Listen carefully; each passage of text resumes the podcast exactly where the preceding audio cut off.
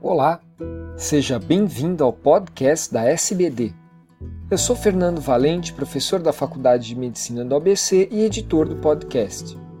Esses programas contam com a participação de grandes diabetologistas brasileiros. Nessa edição, serão abordados os efeitos do excesso de andrógenos na secreção de insulina, situação comum na síndrome de ovário policístico.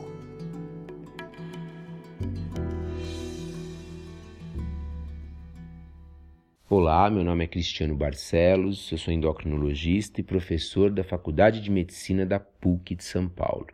Eu também sou médico colaborador dos ambulatórios de diabetes e síndromes hiperandrogênicas da faculdade. Eu vou abordar os efeitos dos andrógenos sobre a secreção de insulina pelas células beta de ratas.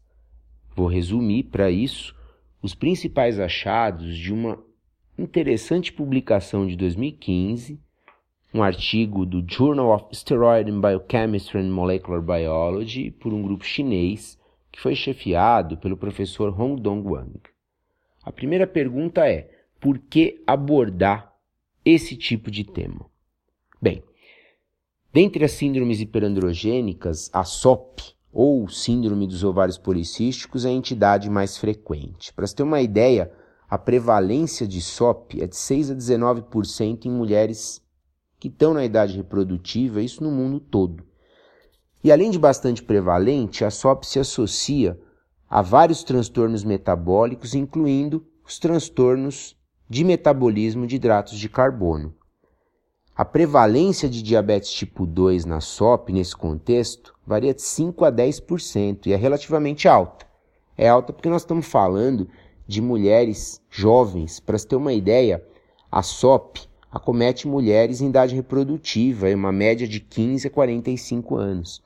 E além disso, se nós somarmos a esse grupo de pacientes com DM2 e SOP aquelas pacientes que têm pré-diabetes, esse número parte de 10 e vai a 40%, praticamente cinco vezes mais o que a gente acredita que exista de pré-diabetes e diabetes tipo 2 em mulheres da mesma faixa etária que não têm a síndrome.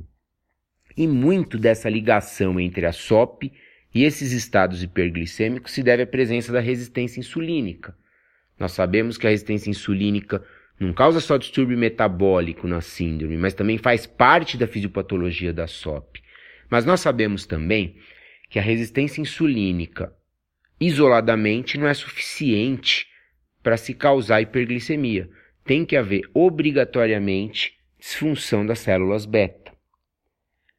Na própria SOP, já existem uma série de estudos demonstrando que a resistência insulínica, pelo menos parcialmente, atua na fisiopatologia da disfunção das células beta pancreáticas. Isso porque a resistência insulínica se associa à lipotoxicidade e também à ativação de fatores inflamatórios, como o do NF-kappa-beta, dentre outros.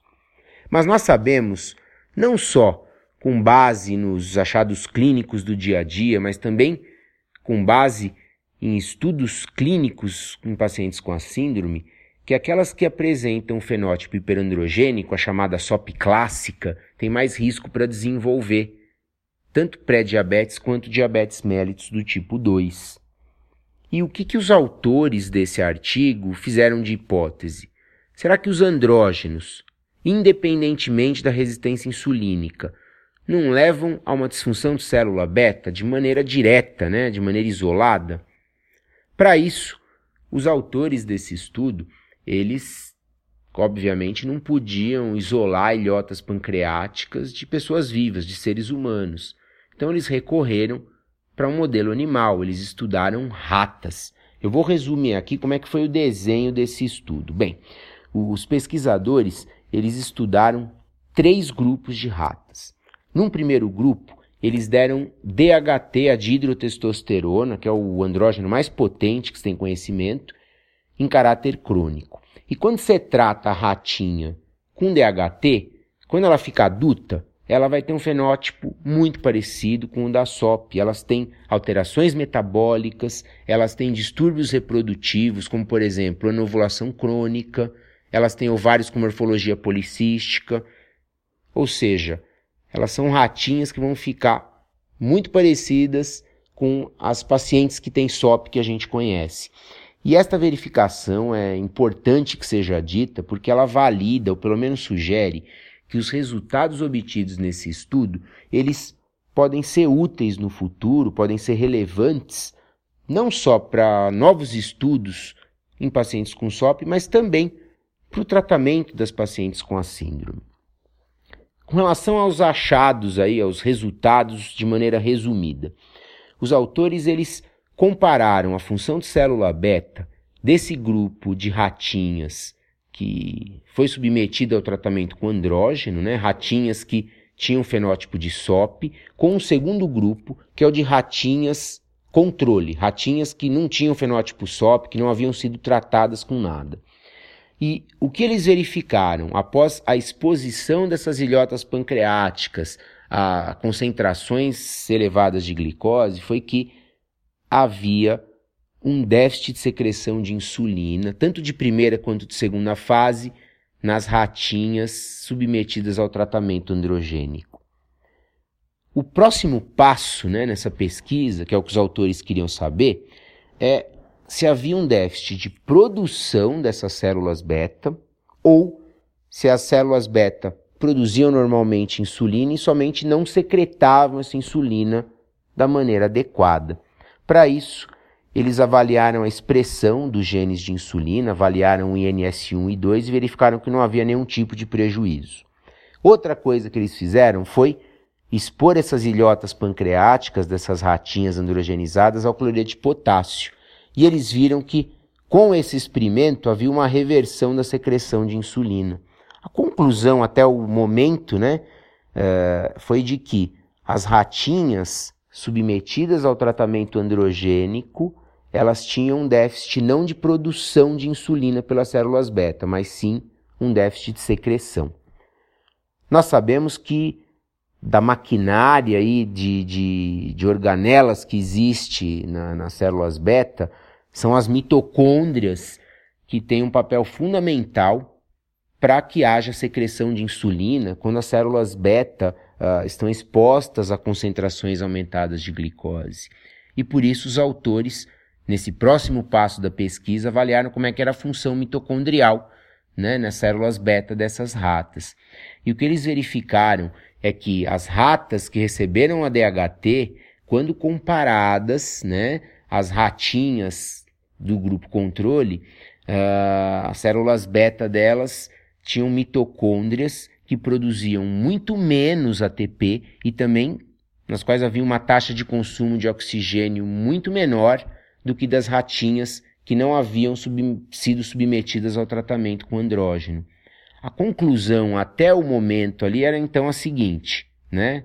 Era um pouco mais completa.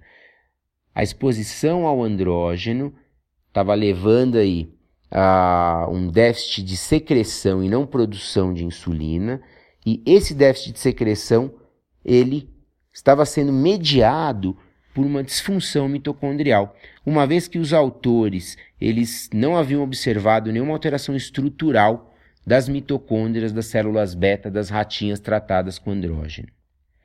E para finalizar os experimentos, os pesquisadores avaliaram o terceiro grupo, que foi um grupo tratado com DHT e flutamida em combinação. A flutamida é um bloqueador do receptor de andrógeno e as ratinhas que utilizaram essa combinação não apresentaram déficit de secreção de insulina.